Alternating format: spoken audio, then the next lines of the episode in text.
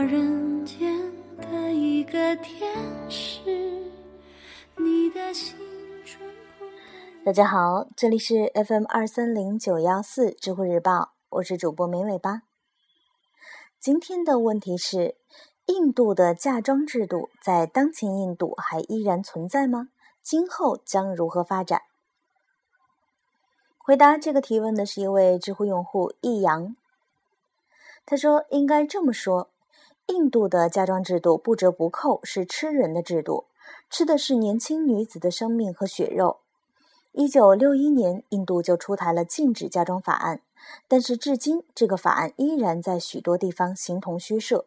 嫁妆制度至今依然存在，并且生命力强大，一直是戕害妇女的印度社会最大毒瘤之一。”先说一下印度嫁妆制度的现状。首先就是嫁妆的金额日益增加。美国加利福尼亚大学河滨分校的印度裔经济学教授安尼尔·迪欧拉里卡和世界银行学者维查亚瓦达拉瓦的研究表明，进入二十一世纪后，印度嫁妆的置办费用为六到十三万美元。一个中产阶级家庭会因为一次婚姻就破产的事情屡见不鲜。嫁妆的高低通常还与女子的教育程度和年龄相关联。越是高教育水平的妇女，同时也可能年纪较长，男方就会勒索的嫁妆越来越多。这也是妇女教育水平发展迟缓和童婚依然常在的一个原因。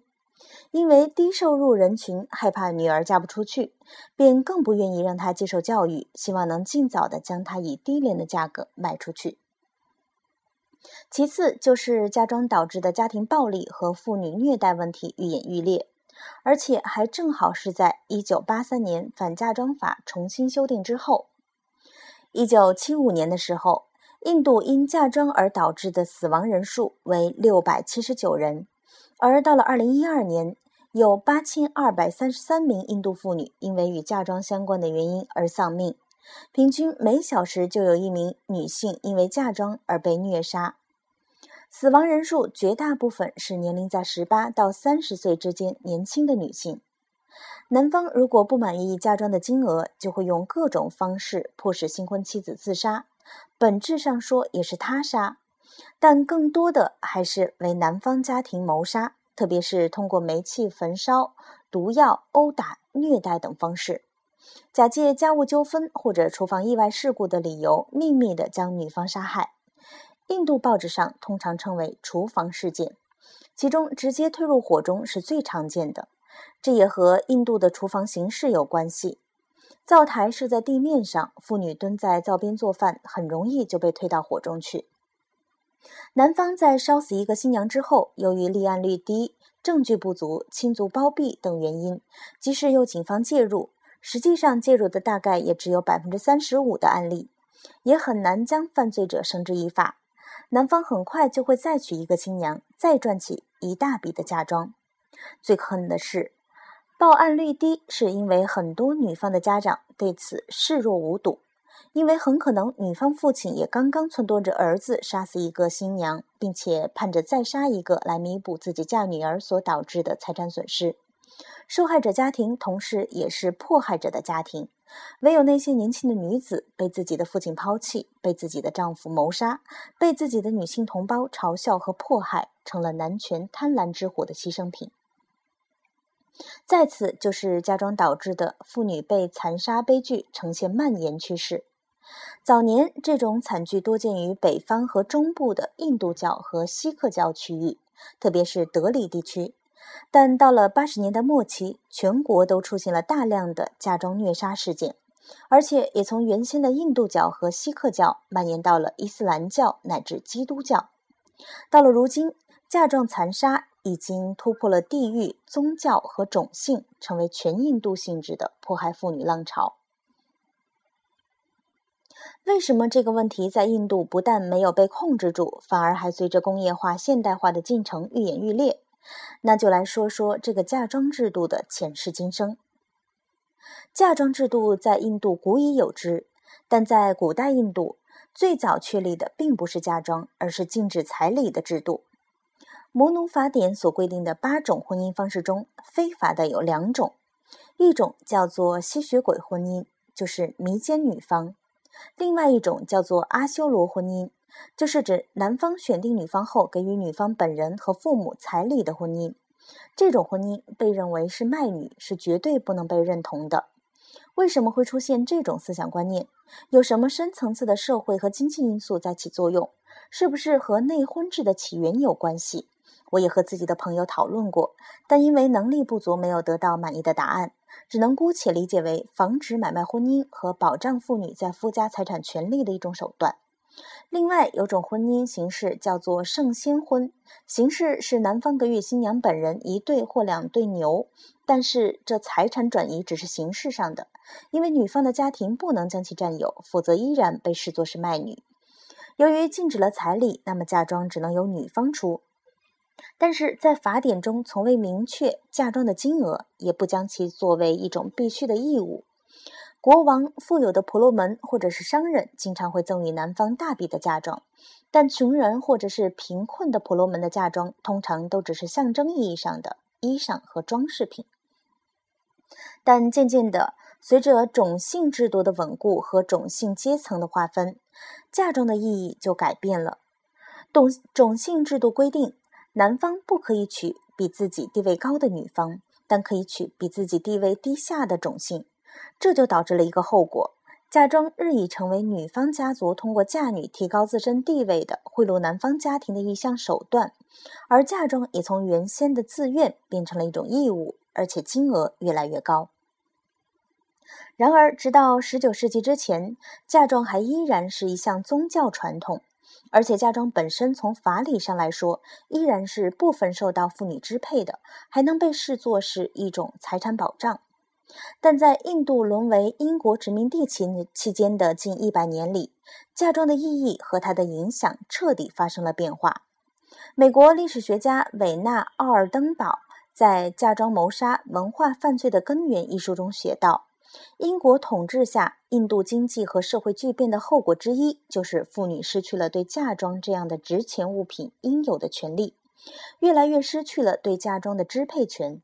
这最终导致妇女越来越不受尊重，对妇女的轻视伴随他们的一生。也就是说，在殖民统治期间，妇女彻底丧失了对嫁妆的财产支配权，这项财富直接被转手到男方的家庭之中。女方家庭的自愿行为彻底变成了一项男方对女方带有强制的请求权利，嫁妆成为整个印度教社会的习惯性义务。殖民统治下，货币作为支付手段的经济体系得以确立，也让支付嫁妆的形式发生了改变。通过货币的形式进行财产转移更为方便，也使得支付嫁妆变得更加容易了。印度有很多学者认为，嫁妆制度从一种传统变成一项罪恶，也就是在这一百年当中发生的。而到了现代，嫁妆制度不但不能被消灭，反而越来越严重。背后的根源是什么呢？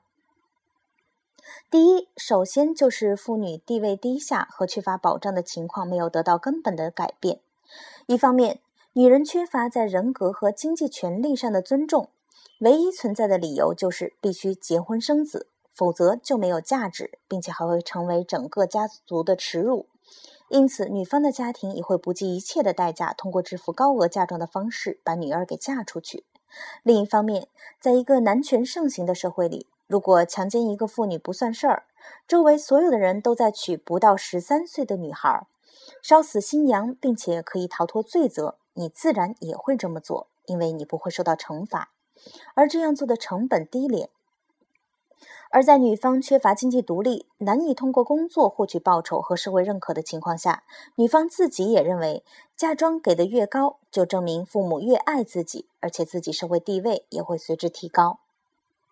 第二，嫁妆引起的死亡与间将近百分之八十的嫁妆虐待妇女案件发生在中低阶层，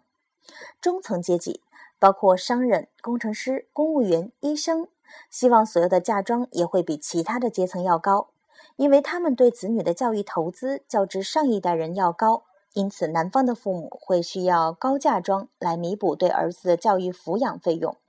而女方的父母在自己的儿子结婚的时候，也会索要更高的嫁妆来弥补嫁女儿时的付出成本。此外，这个阶层在整个印度社会迈向现代化和工业化的过程中受到受到的冲击也是最大的，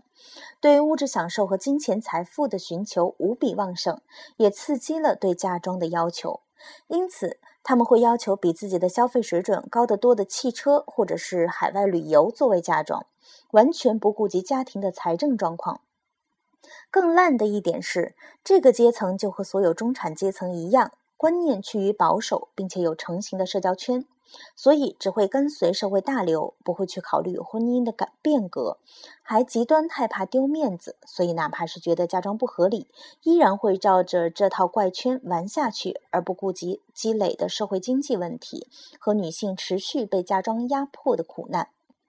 而更低的社会阶层则有样学样，并且有过之而无不及，因为他们更希望通过婚姻来确立家庭的社会地位和保障女儿在夫家的面子。社会经济越是发展，人就变得越贪婪，嫁妆也就变得越沉重。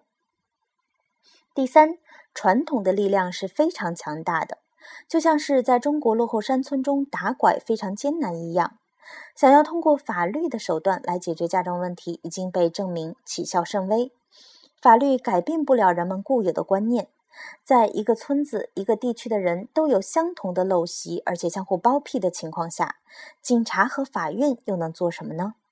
一两个改革家、女权运动者在电视和报纸上的呼吁，又能起到什么作用呢？